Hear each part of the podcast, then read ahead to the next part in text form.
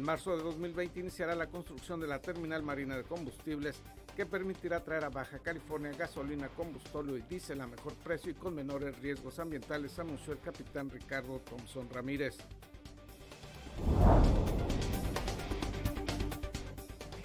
Por fugas de agua y guachicoleo en las redes de distribución, el 32% del agua que se distribuye en Ensenada no se factura, informó el director de la CESPE, Marcelino Márquez Wong.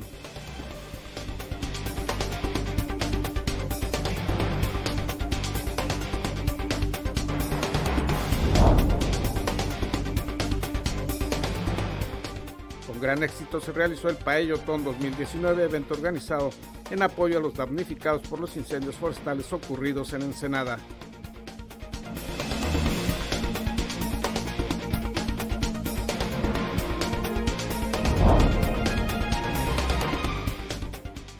Uno de los tres menores asesinados en Tijuana se dedicaba al narcomenudeo, según informó la Fiscalía Estatal. El menor traficaba drogas desde los 14 años y por esa actividad lo mataron junto con dos de sus amigos.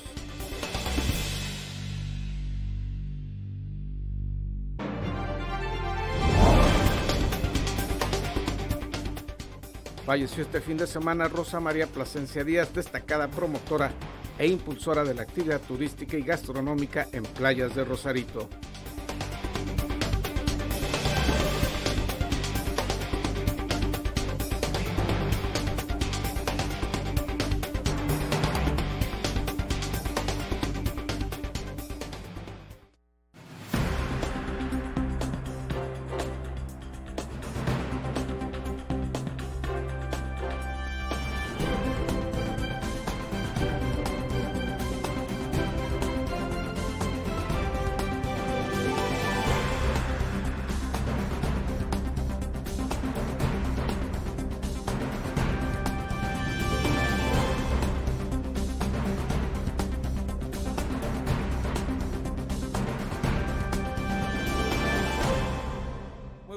Bienvenidos a Zona Periodística de este lunes 11 de noviembre de 2019. Zona Periodística es una coproducción del periódico El Vigía y en La Mira TV. Residentes de la zona de El Sausal se quejan por los olores que emanan de diversas empresas que operan en esa delegación. Isabel Guerrero Ortega nos, nos informa sobre este problema atrás de la pesquera San Miguel y cada, cada rato padecemos dolores de estómago, vómito, dolor de cabeza. Por ejemplo, anoche teníamos mucho dolor de cabeza por el, el, el, olor que estaba soltando, la peste que estaba soltando la pesquera San Miguel. Ya no sabemos si es aquí o allá enfrente. El caso es que teníamos dolor de cabeza, se encierra en la casa y nos causa vómito y dolor de cabeza. Vecinos de la colonia Vista al Mar denuncian que desde hace 10 años las empresas que se han instalado aquí, más que beneficios, han llegado para encajar a la perfección en la definición del vecino incómodo. Aquí hay una harinera que se acaba de poner reciente a unos escasos metros de la primaria La Milpa y cuando viene el aire de sur a norte, todo viene a dar hacia la escuela y los niños se quejan de dolor de cabeza, dolor de estómago, y molestias y además que ni siquiera pueden salir a jugar al patio. Nora Aguilar, vecina de la colonia Vista al Mar, responsabiliza principalmente a la empresa identificada como impulsora Baja Norte. Y en las madrugadas despierta el dolor de cabeza y el malestar, eh, náuseas y se quita el hambre también. A la queja se suman las empresas de distintos giros que se han instalado en la colonia Vista al Mar. Está acá la pesquera de Cervando. Eso es una pesquera también donde traen el tiburón o a veces de tráiler a tráiler están pasando, tiran todo lo que viene siendo el hielo. Cae el hielo lleno de, con la pestilencia del, pues normalmente es tiburón. Y ahí lo dejan y eso se empieza a escurrir y genera mosquero, genera contaminación porque se empieza a correr como un arroyito de, de agua. A esta preocupación se suman otras mayores. No tenemos drenaje y no tenemos agua ah, potable. Tenemos ah, tomas comunales para que nos llegue el agua y tenemos fosa séptica cada uno de nosotros. Eh, ¿En dónde están los servicios mínimos básicos para la industria? ¿Quién nos va a contestar eso? Quisiéramos saber. La indignación y molestia crecientes de los vecinos han hecho que se organicen para realizar una queja ante la Secretaría de Protección al Medio Ambiente del Estado. Estamos desesperados, sí, porque nos está causando problemas en la salud. Para Zona Periodística, con imágenes de Darío Urijalba, Isabel Guerrero. Y en otros temas, habitantes de esta ciudad hicieron llegar a zona periodística las imágenes de una de las muchas fugas de agua que existen en el puerto ensenadense. Esto fue lo que captaron y compartieron los vecinos de esta ciudad. Buenas tardes a todos. Miren cómo nos dejaron una, una fuente aquí en Puerto de Mar, en Ventana al Mar. Glorieta, glorieta, porque hay que darle vuelta. Pues bueno, glorieta, miren. Hay que darle vuelta. Con fuentecita y todas las Mira, desgraciadamente.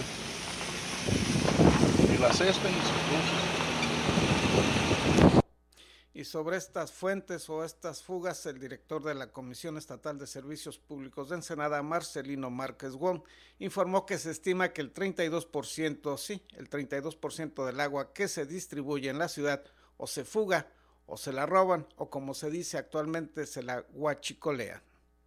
La situación actual, la situación actual de la CESPE eh, es delicada, es, es, muy frágil, a un punto vulnerable por cuestiones de fugas, de huachicoleo, que nos arroja cerca del 32% entre fugas y, el huachicoleo del agua. Aunque parezca una palabra extraña, rara, pero está sucediendo, está sucediendo. Entonces nos dimos a la tarea desde el primer día a revisar las fugas para empezar a controlar fugas y empezar a meter medidas eh, en, la gente que tiene tomas de agua directas o clandestinas, se pudiera decir. Pero también, también necesitamos eh, revisar las cuestiones de los pozos, eh, la cuestión del flujo inverso y tener la certeza de que nuestros volúmenes de agua son garantizables para poder proveer a la ciudadanía de este vital líquido en el menor tiempo posible. Solamente le pido al ciudadano que nos tenga un poquito. Y avanza uno de los proyectos más ambiciosos para dotar de combustibles más baratos a Baja California. Le tendremos los detalles luego de una pausa publicitaria.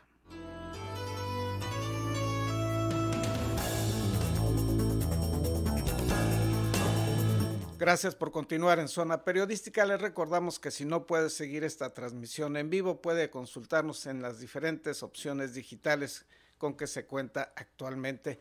El pasado 2 de noviembre, tres adolescentes fueron muertos en Tijuana y uno de ellos, de 16 años, de acuerdo a las primeras indagaciones, tenía ya dos años dedicado a traficar con drogas. Le contaremos esta historia más adelante. Vamos ahora a conocer los avances en torno de los proyectos de abasto de combustible más importantes de los últimos años en Baja California. En marzo de 2020 iniciará la construcción de la terminal marina de combustibles que operará en el puerto del Sausal y que permitiría traer a Baja California gasolina, combustóleo y diésel a mejor precio y con menores riesgos ambientales. El capitán Ricardo Thompson Ramírez, promotor de dicho proyecto, informó que ya se tiene la aprobación de la Comisión Reguladora de Energía de la Administración General de Aduanas y de la Agencia Nacional de Seguridad Industrial y de Protección al Medio Ambiente, sección hidrocarburos de la Semarnat.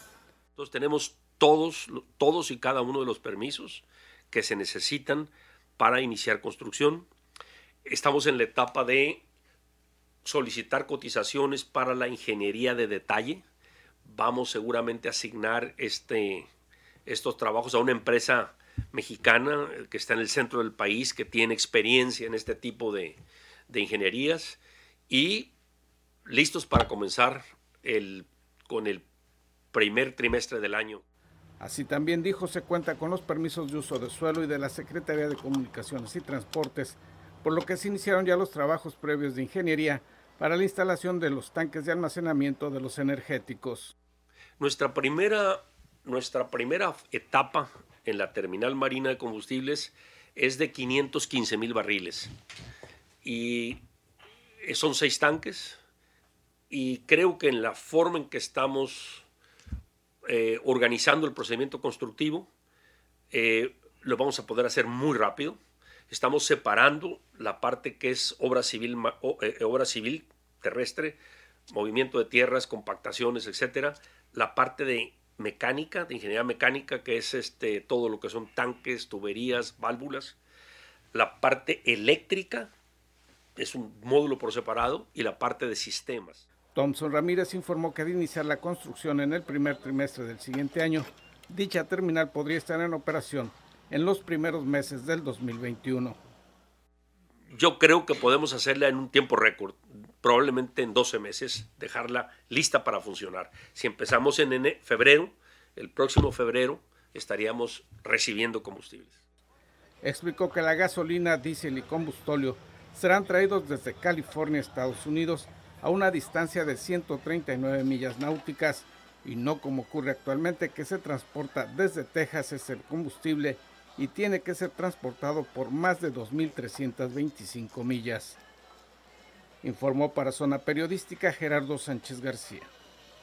Y en otros temas, con una buena respuesta ciudadana, se realizó ayer el Paellotón 2019 enfocado a apoyar a quienes resultaron damnificados por los recientes incendios forestales que ocurrieron en este municipio. César Córdoba nos tiene los detalles.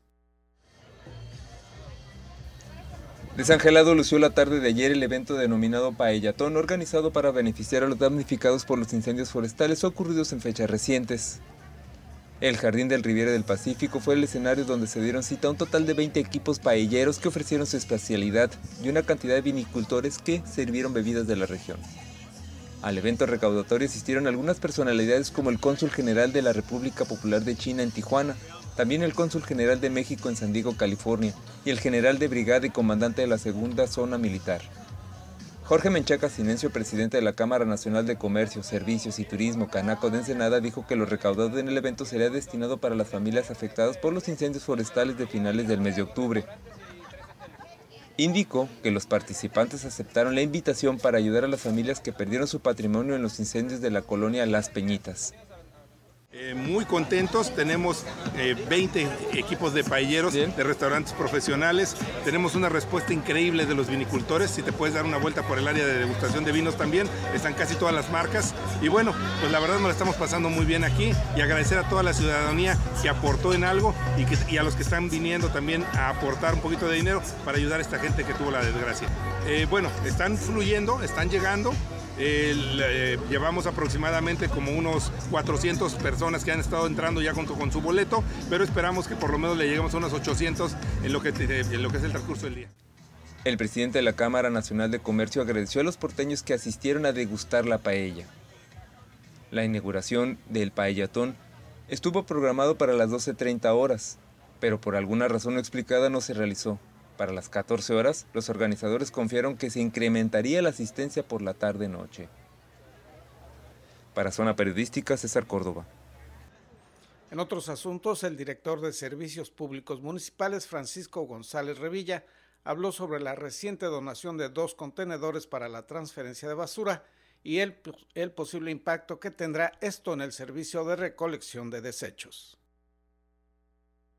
La operación de las dos cajas de transferencia de basura donadas al ayuntamiento por el Fideicomiso Ensenada hará más eficiente el servicio de recolección y representará un importante ahorro en la operatividad. Francisco González Revilla, director de Servicios Públicos Municipales, señaló lo anterior e indicó que cada caja o contenedor puede recibir la carga de cuatro o cinco camiones recolectores, lo que evitará que esas unidades tengan que trasladarse hasta el relleno sanitario para descargar. Ahorita serían dos cajas para transferencia de basura. Actualmente tenemos instalado ya un centro de transferencia en la parte sur, en Maniadero, y tenemos un tracto camión.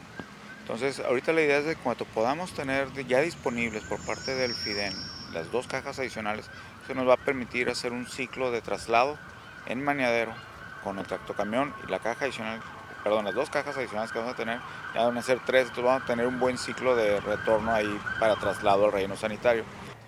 De hecho, eh, eficientiza y representa un ahorro, debido a que no es lo mismo tomar cuatro o cinco camiones, trasladarse dos horas en ida y vuelta, a trasladar este, un tractocamión en esas dos horas. Entonces hay un ahorro en combustible, hay un ahorro en el desgaste y mantenimiento de los vehículos y por supuesto la parte de la eficiencia que nos permite tener los camiones recolectores precisamente recolectando y no trasladando. Con ello, explicó el funcionario municipal, la cuadrilla de recolección puede regresar a continuar su ruta y no tener que desplazarse hasta el depósito ubicado en el kilómetro 10 de la carretera Ensenada Ojos Negros. El camino al relleno sanitario es, de difícil tránsito para estos camiones. Recordemos que un camión de basura estaría trasladando un promedio de 6 a 7 toneladas, más el propio peso del camión, más las condiciones eh, topográficas del camino, eh, son subidas, son bajadas y es una gran parte de ello es terracería. Entonces sí hay un desgaste importante en el, y provoca mayores mantenimientos en los equipos. Al evitar esos recorridos, agregó González Revilla, se reducirán los consumos de gasolina, así como el desgaste de las unidades recolectoras que tienen que realizar esos viajes transportando varias toneladas de desechos en una carretera con pronunciadas subidas y bajadas, lo que desgasta con mayor rapidez a esos vehículos. Las cajas o contenedores se ubicarán en lugares estratégicos y una vez que sean llenados serán arrastrados por un tractocamión hasta el relleno sanitario haciendo esto en un solo viaje y no en cuatro o cinco recorridos por parte de los camiones recolectores. Informó para Zona Periodística Gerardo Sánchez García. Vamos a ir a una pausa publicitaria. Más adelante le presentaremos una semblanza de Rosa María Plasencia Díaz, destacada promotora del turismo y la gastronomía de Baja California, quien falleció este fin de semana. Gracias por continuar aquí en Zona Periodística. El pasado 2 de noviembre fueron muertos en una colonia popular de Tijuana tres menores de edad. De acuerdo a la Fiscalía Estatal, el triple homicidio fue causado por un conflicto entre narcomenudistas. El reporte con nuestra compañera Ana Lilia Ramírez de la Jornada Baja California. La Fiscalía del Estado informó que la línea de investigación sobre el asesinato de tres adolescentes en la colonia anexa Sánchez Tabuada el pasado 2 de noviembre está derivado con narcomenudeo, pues uno de los tres menores de 16 años era narcomenudista desde los 14, así lo aseguró el fiscal regional de Tijuana, Jorge Álvarez. Desafortunadamente que en la carpeta de investigación ya hay investigación y datos sólidos y entrevistas que está relacionado con tema de narcomenudeo eh, desafortunadamente. Y tenemos por ahí que algunos de estos jóvenes en entrevista eh, se dedicaban a la distribución de narcóticos desde que tenían 14 años. Hay que verlo como un tema de preocupación, un tema lamentable hay que atender a nuestros jóvenes, hay que atender a nuestros niños y ya tenemos una línea de investigación sólida respecto al menos de uno de los participantes. No quiero proporcionar mucha información al respecto por tema de investigación. Los otros dos menores que fallecieron de inmediato en la calle Palomas de 14 y 16 años y quien fueron alumnos de la telesecundario número 6 fueron víctimas colaterales pues el ataque iba dirigido a su amigo de la infancia. Jorge Álvarez, fiscal regional de Tijuana, añadió que es el primer caso documentado por las autoridades investigadoras respecto a un menor de edad dedicado a la venta de droga, informó Ana Lilia Ramírez. Y en más información de carácter estatal, el gobernador Jaime Bonilla Valdés aseguró que la nueva Fiscalía General, en la que se fusionó lo que era la Procuraduría General de Justicia de Baja California y la Secretaría de Seguridad Pública Estatal, tendrá un costo de operación más bajo que lo que tenían las dos dependencias actualmente desaparecidas. Este cambio de, fusionar la Procuraduría eh, e instituir la investigación va a ser hasta menos oneroso, va a costar menos de como costaba antes. Por eso se hizo el cambio también, porque fusionando estamos logrando mayores, eh, eh, mayores resultados con menos gasto. Así lo señaló el gobernador Jaime Bonilla Valdés durante la presentación de la estructura y el modelo de operación de la Fiscalía General del Estado de Baja California, que hizo el fiscal del Estado Juan Guillermo Ruiz Hernández durante el evento oficial en el edificio World Trade Center en la tercera etapa de la zona del río, lugar donde operará la base central de la Fiscalía de Tijuana. Bonilla habló de cambios como la fusión de dependencias que asegura será un ahorro económico para el gobierno estatal. Las dependencias de la Fiscalía dedicadas a la investigación indicó serán trasladadas al edificio conocido como World Trade Center en la tercera etapa de la zona urbana del río Tijuana, pues aseguran que será de fácil acceso y cuenta con un amplio estacionamiento para su operatividad. La recién creada Guardia Estatal de Seguridad e Investigación, por sus siglas GESI, informaron es una fusión de lo que fue la Secretaría Estatal de Seguridad y la Policía Estatal Preventiva y se transforma en una sola institución policial depurada, encargada de la prevención y la investigación de delitos. Se crea el Centro Estatal de Inteligencia, un órgano que mantendrá la coordinación en materia de seguridad pública entre la Fiscalía General y las secretarías o direcciones de los cinco municipios del Estado. La Fiscalía propone el establecimiento del Centro de Control, Comando, Comunicación, Cómputo, Coordinación e Inteligencia, el C5I. Y para atender los delitos, la Fiscalía también contempla la creación del Centro Metropolitano de Narcomenudeo y Homicidios. El fiscal Guillermo Ruiz Hernández pidió el apoyo con jueces especialistas. Yo no les voy a fallar, espero que el gobernador me apoye, traigo cambios importantes, no puedo caminar solo, necesito el apoyo también del sistema de justicia, necesito que el Tribunal Superior de Justicia corra paralelamente conmigo, estoy pidiendo que me integre con ocho jueces especializados en materia de narcomenudeo, en materia también de homicidios, Ruiz Hernández asentó que el Tribunal Superior de Justicia correrá paralelamente con él y adelantó que está pidiendo la integración de ocho jueces especializados en narcomenudeo. Las unidades de investigación serán distribuidas en distintos lugares de todo el estado para que el ciudadano tenga acceso sencilla a la justicia en forma y propuso que haya más agentes del Ministerio Público para acabar con el rezago en la impartición de justicia ya existente. Se propone también la adquisición de alta tecnología de supervisión y vigilancia con el fin de mejorar las acciones de investigación y desarrollo de aplicaciones móviles para que los ciudadanos puedan acceder a trámites e intervención policial por medio del Internet. Ruiz Hernández aseguró que habrá depuración constante y se dará de baja a los agentes no aptos y que las nuevas contrataciones sean nuevos agentes con moral y ética probadas. En la línea del tiempo se realizará un diagnóstico y un plan de acción para que la Fiscalía preste un servicio de atención y calidad cercano a la gente, la cual será el próximo 20 de diciembre, informó Ana Lilia Ramírez. Y en otros temas, este fin de semana falleció Rosa María Plasencia Díaz, quien fue una destacada promotora de la gastronomía de Baja California, particularmente de playas de Rosarito, y literalmente llevó a todo el mundo el famoso platillo de la langosta Puerto Nuevo. Esta fue una entrevista que se hizo a Plasencia Díaz en el programa Latitud Baja California que se transmitió en el año 2016.